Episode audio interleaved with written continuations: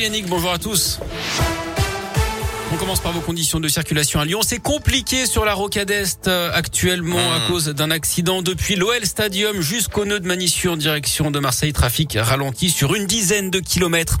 À la une, la joie de Chloé Trespech, la médaillée d'argent des Jeux Olympiques de Pékin en snowboard cross hier, a envoyé un message spécialement pour les auditeurs de Radio Scoop pour faire part de son bonheur. Elle qui vit et travaille à Lyon quand elle n'est pas sur les pistes savoure cette médaille remportée hier matin et elle ne compte pas s'arrêter là c'est un rêve qui devient euh, réalité. C'est beaucoup de travail après euh, l'échec de, Pyeongchang il y a quatre ans et puis bah, une, belle revanche et vraiment la persévérance à, à payer aujourd'hui. Et c'est hyper fort de pouvoir partager cette médaille d'abord avec mon équipe sur place et puis dans quelques jours en France avec mes proches. Et rendez-vous samedi euh, pour une nouvelle étape. On va tout donner pour euh, essayer de, ramener une nouvelle médaille à la France. Mais cette nouvelle étape, c'est un relais mixte. Chloé Trespech se rend duo avec Merlin Surget, cinquième ce matin de l'épreuve de snowboard cross chez les garçons. Le principe est simple. Dès que la relayeuse franchit la ligne d'arrivée, ça ouvre le portique de départ du relayeur. Aujourd'hui, les Français, malheureusement, sont rentrés bredouille. Pas de médaille, notamment pour Alexis Peinturon combiné de ski alpin.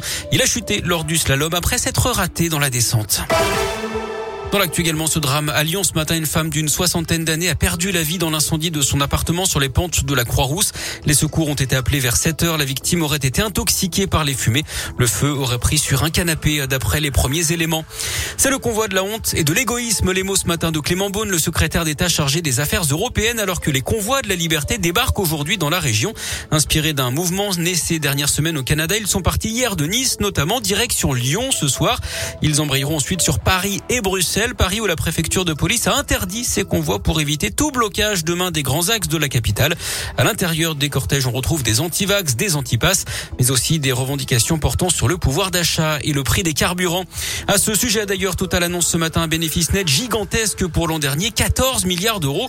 Le PDG du groupe avait annoncé hier un chèque gaz de 100 euros à 200 000 abonnés précaires, mais aussi une baisse de 10 centimes par litre à la pompe dans un peu plus d'un millier de stations situées en zone rurale, et ce pour les trois prochains mois. Nouvelle journée au procès Lelandais aux assises de l'Isère après les invités au mariage hier. C'est l'ancien co-détenu de Lelandais qui est attendu à la barre aujourd'hui. C'est à lui que l'accusé aurait avoué qu'il avait violé la petite Maëlys. Et puis on termine ce journal comme on l'a commencé avec du sport et du cyclisme. Le parcours du critérium du Dauphiné sera dévoilé dans quelques minutes avec un passage dans le Rhône. Départ de Tizy-les-Bourgs le jeudi 9 juin direction Chintré en Saône-et-Loire. Le grand départ sera donné le 5 juin en Ardèche à la Voulte-sur-Rhône, arrivée finale du côté de la Haute-Savoie. C'est tout bon.